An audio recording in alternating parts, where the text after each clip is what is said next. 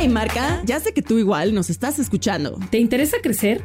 A nosotros también. No pierdas más el tiempo y anúnciate con nosotros en rcs.com. Queremos mostrarte cómo llegar más rápido a tus clientes y lograr tus metas más rápido. Escríbenos a ventas@rcs.com. ventas@rcs.com y sabrás qué se siente estar en boca de todos.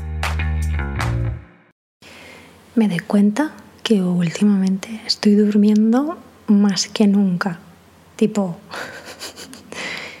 me meto en la cama a las 10 de la noche, 9 y media si me apuras, a las 7 ya estoy cenando, a las 10 ya estoy ahuecando el, el edredón para meterme a dormir y no me despierto ya luego hasta las 6, tipo del tirón. Chicas, estoy durmiendo más que cuando era un bebé. Estaré, estaré volviendo como para atrás, de repente seré cada vez más joven. Esto es por si estás haciendo otras cosas y quieres que hablemos mientras tanto.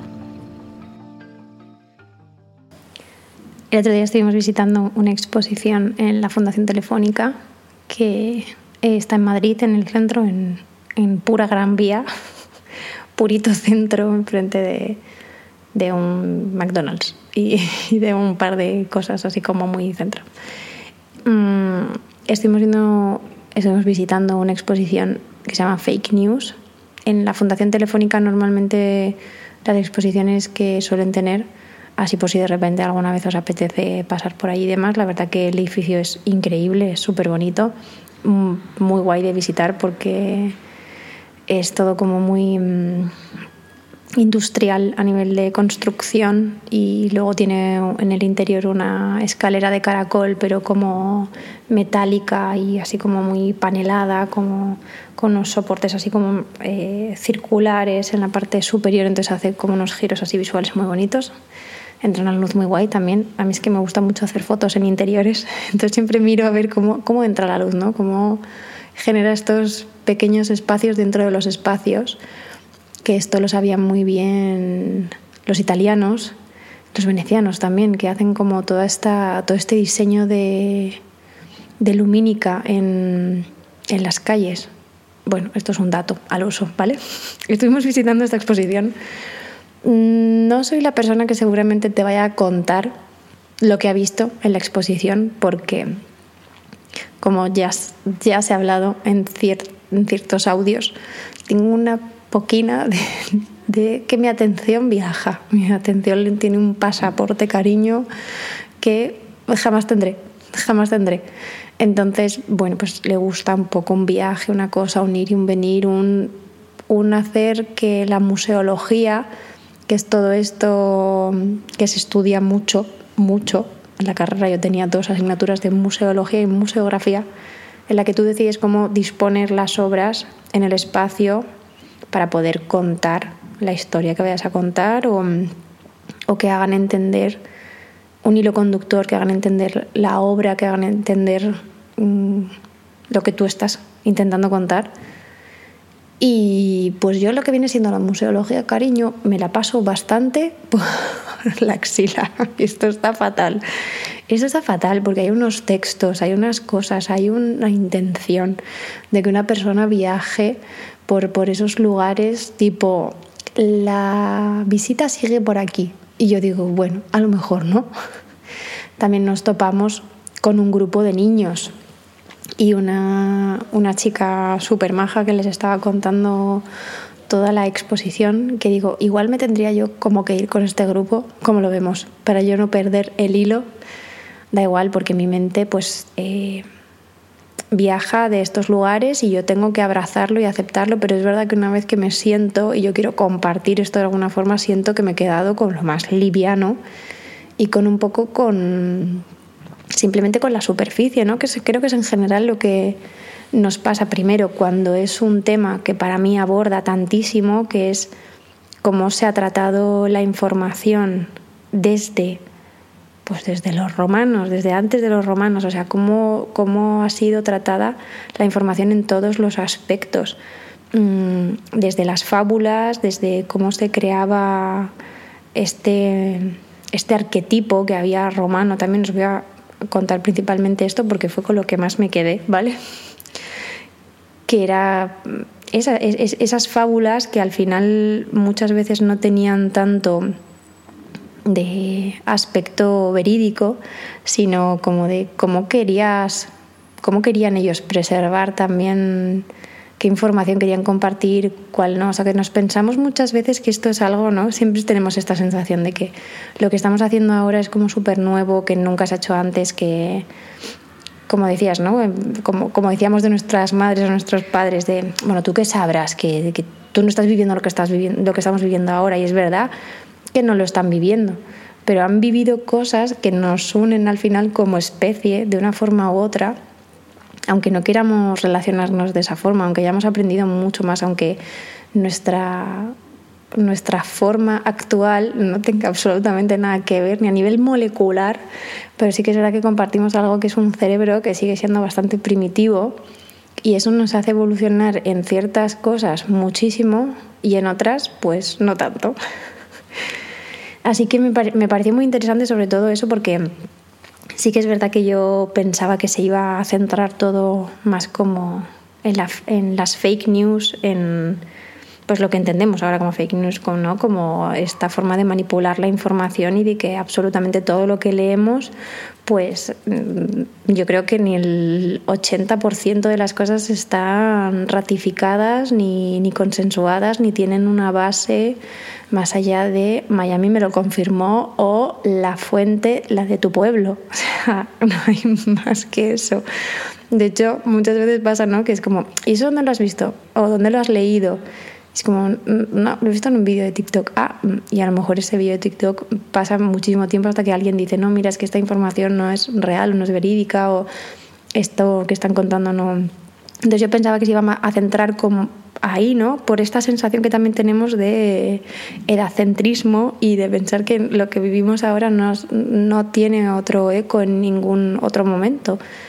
Ah, de hecho, ves, mi, cerebro, perdón, de un lado a otro. Había un momento en el que había como unas pantallas en las que unos artistas habían interpretado cómo vivíamos la información actualmente. Entonces, eh, primero era un montón de todo pantallas verticales, eran un, un, montón, un montón de notificaciones todo el rato, o sea, te saltaban un montón de notificaciones.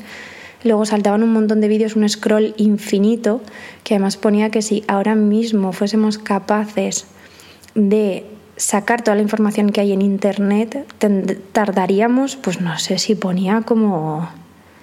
Me voy a tirar un órdago, ¿vale? ¿vale? Pero como 28 millones de años en leerla toda algo así que me dejó como impactadísima. Y luego es verdad que esto sí que lo había leído, ¿no? Como todo el tiempo que pasamos en internet scrolleando, que son muchísimos metros, o sea, si pudiésemos sacarlo de forma real, ¿no? Que muchas veces pasa esto, ¿no? Que lo digital tiene un marco tan acotado en algo que es tan poco físico que nos cuesta solo cuando somos capaces de, de ponerlo en métricas. Como por ejemplo, he estado hoy nueve horas usando el móvil. Es como, como voy a estar nueve horas, eso es muchísimo. Eso es una jornada laboral. O sea, es muchísimo tiempo. Es como, ya, bueno, pues es que has estado nueve horas, ¿qué lo pone aquí? Mm, o, has, o has, hecho tantísimos metros solamente eh, deslizando el dedo por la pantalla. Wow, me parece increíble.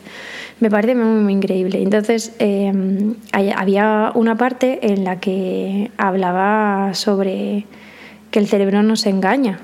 Y, había además como un título así gigante en una pared que además a nivel visual la, exposición es súper bonita porque está muy bien diseñada en el aspecto de que parece todo muy, ¿cómo os diría? Es como visitar un, un periódico en el que está todo como súper bien explicado, hay un montón de diagramas, la diferencia que hay entre eh, el tipo de el tipo de información, ¿no? Como es la información sesgada, como a veces solamente leemos las cosas que queremos leer y de las informaciones que, queremos consumir porque eso hace que, no tengamos que no tengamos otras informaciones que puedan competir con lo que nosotras y nosotros creemos de siempre, ¿no? Imagínate que yo creo que yo que sé que tal partido va a ganar y solo leo cosas que afirmen que ese partido va a ganar, solo consumo perfiles de personas que están alineadas con mi mismo partido, eh, solo escucho canciones de gente que también... Entonces al final es como una pescadilla que se monta la cola porque tú, tú creas tu realidad en ese aspecto, en el aspecto de la, de la información que consumes, por eso cuanto más amplia sea la información, muchísimo mejor que era lo que, de lo que hablaban ellos y sobre todo ver qué tipo de fuentes y demás, porque todas las informaciones al final es, es, el, es muchísimo poder, entonces bueno, simplemente como un poco como a colación de, todo esto. Y, en esta parte en la que era, pues eso, tu cerebro te engaña, con además esta connotación negativa que tiene la palabra engañar, que, que nos conduce también a este a este síntoma un poco de, de, la manipulación, de te quiero enseñar solo ciertas partes, no te voy a enseñar el puzzle entero. Es verdad que es muy complicado, muy, muy complicado en general entre humanos ver el puzzle completo, porque siempre hay una percepción, hay una forma de mirar, hay una forma de contar y no es lo mismo, esta, esto mismo que yo te estoy contando, ese mismo día éramos un montón de personas en, esa exposición. Me hubiese encantado al, salir saber con qué se había quedado la gente. Entiendo que hay cosas que son como más impactantes que otras y esto es como en las pelis que te quedas a veces con los, con los hitos, pero, pero todas esas personas que transitamos eso, esa, esa exposición ese día, pues saldríamos de allí con una vivencia completamente diferente y, con cosas completamente diferentes también. Así que una de las cosas que más me, que, más me llamó la atención es que la manipulación de imágenes, que pensamos que es algo igual, más como de ahora, ¿no? Y que está tan está dentro de esta controversia alrededor de cómo utilizamos las IAS, eh, todo esto como lo que, que puede cómo puede reflejarse también en nuestro uso y, qué consecuencias puede traer al, hecho de estar trabajando con imágenes que no son reales y, le damos muchísima importancia, sobre todo a la parte ética, ¿no? A, wow, es que me estás engañando, es que tal, cuando realmente es algo con lo que llevamos conviviendo muchísimo tiempo, pero ahora tenemos la posibilidad primero de que muchísima más gente lo utilice, por lo tanto no hay ese mm, embudo que antes había y que a lo mejor quizás estaba solamente destinado a personas que sabían utilizarlo o medios de comunicación en los que estábamos ya más o menos acostumbradas y acostumbrados a, visitarlo, como puede ser una portada de Vogue o una serie en la que pues hay un retoque, hay un efecto especial y demás, pero como que tu cerebro está predispuesto a sentarse y ver algo que hay una, hay una gran parte que es simplemente recreación, creación y no tiene nada que ver con la realidad. O, si tú quieres verlo como realidad, pero ya es un poco tu percepción. Y en este caso, aquí se quita ese filtro y entonces de repente la manipulación puede estar en absolutamente todo. ¿Qué pasa? Que aquí es cuando entra la realidad y es que eh, las imágenes manipuladas llevan con nosotras y con nosotros muchísimo tiempo. Me impactó un montón, un montón ver la típica fotografía. Es que ahora, por favor, cuando, cuando terminéis, ahora si queréis parar el, audio e ir a, e ir a buscar el retrato de, de Lincoln, o sea, no sé, no sé cuántas veces he visto ese retrato, millones de veces. Esta foto que has visto millones de veces del señor Abraham Lincoln de pie, así como en un cuadro de Velázquez de 1860, es esta foto. Y dijeron, pues es que, pues vamos a cogerte la carita Lincoln y se la vamos a poner a otro señor, a otro político de la época, tiene un nombre muy raro, no lo voy a pronunciar, que además él era pro esclavitud, o sea, era todo, no tenía sentido ninguno que, que, que este Lincoln apareciese con esa cabeza, no ese cuerpo, pero dijeron, es que ¿qué puede salir mal? Es que ¿quién realmente va aquí a decirnos nada? Y bueno, pues como esas un millón, como esas un millón, muchas de, pues de, durante la dictadura de, de Hitler, durante pues muchísimas, se han hecho todo este tipo de atropellos y todo este tipo de manipulaciones de quitemos a esta persona de aquí, pongámosla allá. En aquella época, pues entiendo que sería muy fácil en el sentido de que primero no se sabía tanto de la fotografía, no, no caían en esos detalles. Pero claro, según ha evolucionado el tema, pues ya lo de el retoque de Photoshop, pues cada vez ha tenido que ser más técnico. Y bueno, pues se ven cosas increíbles, como de repente personas en un parlamento, no hay nadie sentado en esa butaca, y poner a otra persona. De repente, de repente, Putin no había aparecido ahí y de repente sí. Bueno, pues hola, hola, ¿qué tal? Y no solo eso, sino de que esto ya se hacía eh, con la aparición de la imprenta y era de repente como, claro, pasaron de utilizar pues fábulas, cuentos y demás, como os contaba, a noticias, pues claro, las noticias empezaron a tener como más importancia. Entonces las personas querían leer antes las noticias que pues simplemente seguir leyendo las fábulas que, mm, se proponían a, través de, pues, de diferentes canales, ¿no? sino que todo lo que venía impreso pues tenía mucha más, mucha más importancia. Y no solo eso, sino que también se le daba importancia a cuando fuese publicado esto. Es decir, que al final las noticias lo que hacían era que se superponían unas a otras. También, claro, con, con una periodicidad que no era la que teníamos ahora, no es cada microsegundo 50.000 millones de noticias, sino que quizás tardaban un poco más, pero es verdad que tenían más importancia las que eran nuevas y por lo tanto lo que hacían para... Eh, para tener más relevancia era volver a coger noticias un poquito más antiguas y volver a ponerlas pero cambiando los titulares. ¿Os suena? Bueno, básicamente lo que hacen ahora mismo. O cambiaban o cambiaban cierto, de cierto lugar los titulares o volvían a contar lo mismo pero con otras palabras. Es decir, exactamente lo mismo que ahora. Exactamente igual y han pasado un montón de años.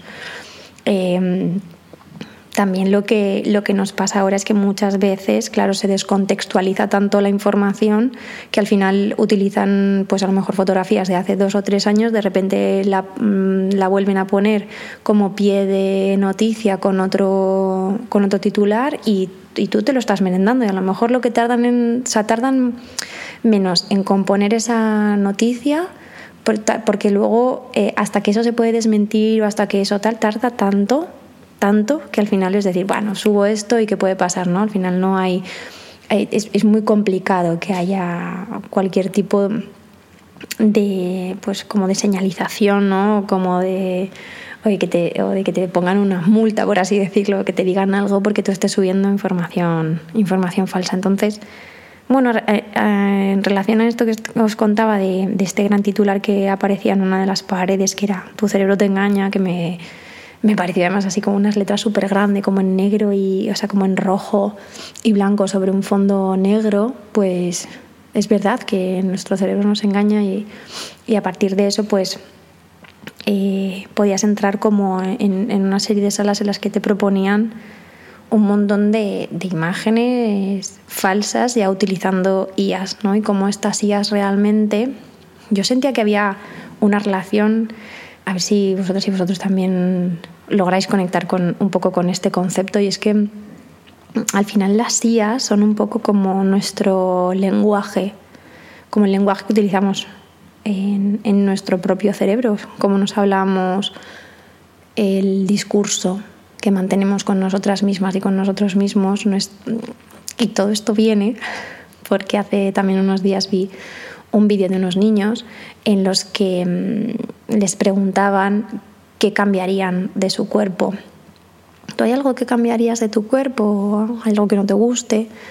Y casi, o sea, prácticamente, o sea, bueno, me refiero, ninguno de ellos ni ninguna de ellos eh, de ellas eh, decía absolutamente que nada malo respecto a sus cuerpos que esto me pareció increíble Sé que no es lo habitual porque sé que cada vez están apareciendo casos más prematuros de dismorfia en niñas sobre todo, pero también en niños, mm, que ya desde muy pequeños empiezan con restricciones alimentarias y demás.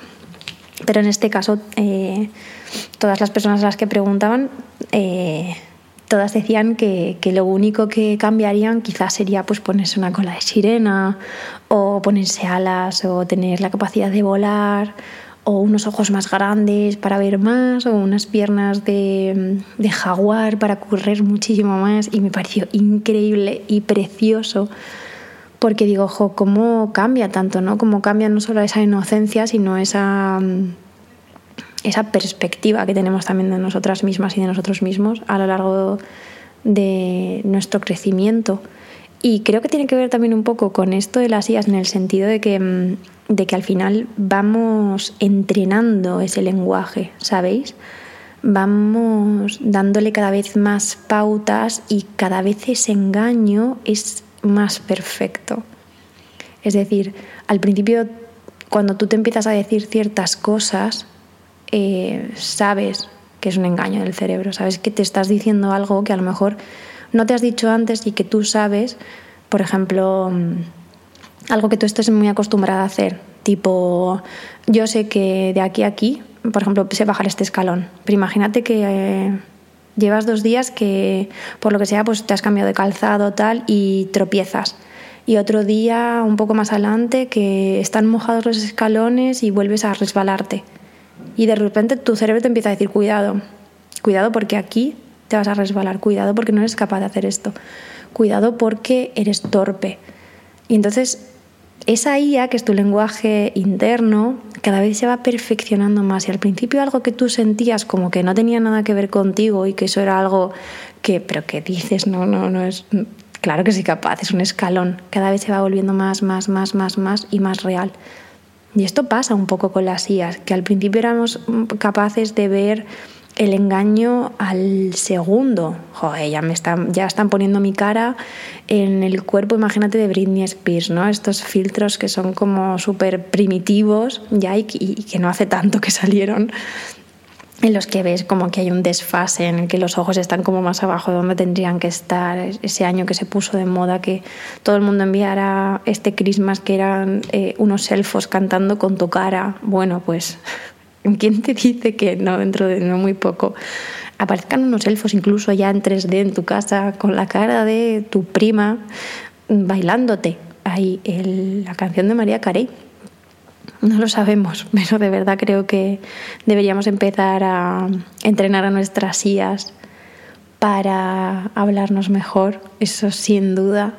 Y luego también empezar a entender que el engaño aunque no queramos, forma parte de, todo lo que, de toda la realidad entrecomilladísima con la que nos relacionamos.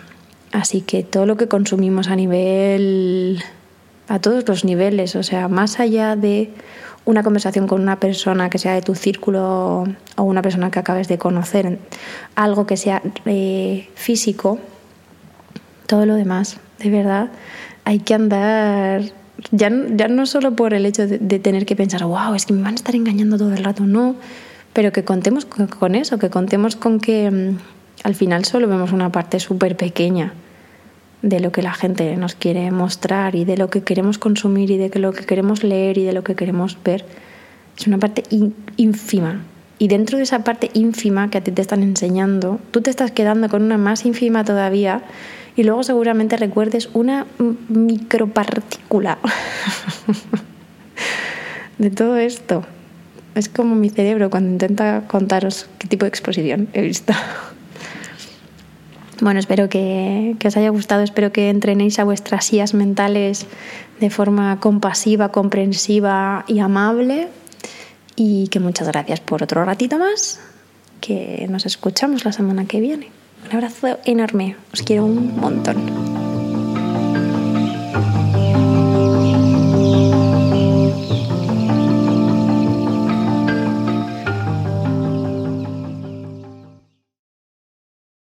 Hello, it is Ryan, and I was on a flight the other day playing one of my favorite social spin slot games on chumbacasino.com. I looked over the person sitting next to me, and you know what they were doing? They were also playing Chumba Casino. Coincidence? I think not. Everybody's loving having fun with it. Chumba Casino is home to hundreds of casino style games that you can play for free anytime, anywhere, even at 30,000 feet. So sign up now at chumbacasino.com to claim your free welcome bonus. That's chumbacasino.com and live the Chumba life. No purchase necessary. DTW, void, prohibited by law. See terms and conditions 18 plus.